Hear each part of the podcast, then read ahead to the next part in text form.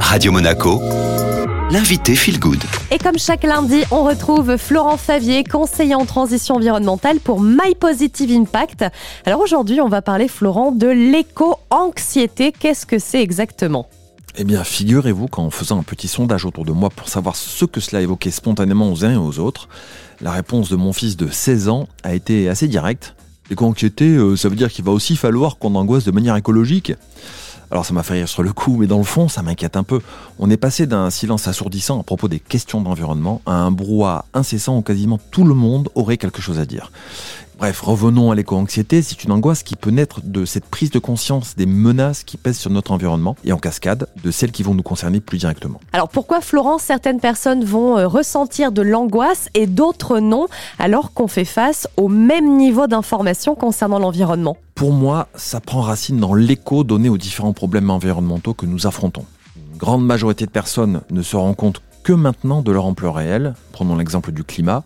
Beaucoup découvrent récemment qu'il a déjà changé, qu'on ne retrouvera probablement plus jamais la météo du début des années 2000. En ça, le lobbying de l'industrie pétrolière a tout fait pour retarder la prise de conscience, à coût de centaines de millions d'euros. Mais lorsqu'on découvre la situation, pour beaucoup, c'est un choc. Cette découverte subite peut provoquer deux effets, le déni, phénomène bien connu en psychologie qui consiste à ne pas voir l'ampleur du problème, voire à nier même son existence, ou l'autre euh, l'autre phénomène c'est l'abattement. D'ailleurs ce sont deux états qu'on retrouve dans le deuil, on commence par refuser la réalité, puis son acceptation nous plonge dans un état d'apathie qui nous paralyse, un vide qui nous effraie, souvent parce que face à ce vide rien ne paraît utile.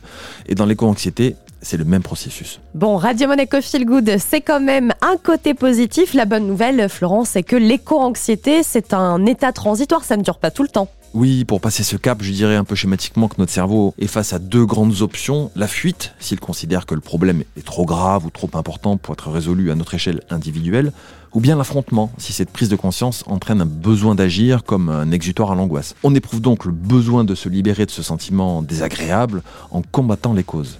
Dans ce cas, chacun a des stratégies variables. Faire des petites actions quotidiennes, comme modifier ses modes de consommation en évitant des grandes surfaces, ou changer son, son rapport à la mobilité, à l'alimentation, à l'énergie, etc. D'autres vont s'engager plus radicalement dans des actions de grande ampleur, changer de lieu de vie pour se rapprocher de la nature, faire une formation ou changer de travail pour trouver plus de sens.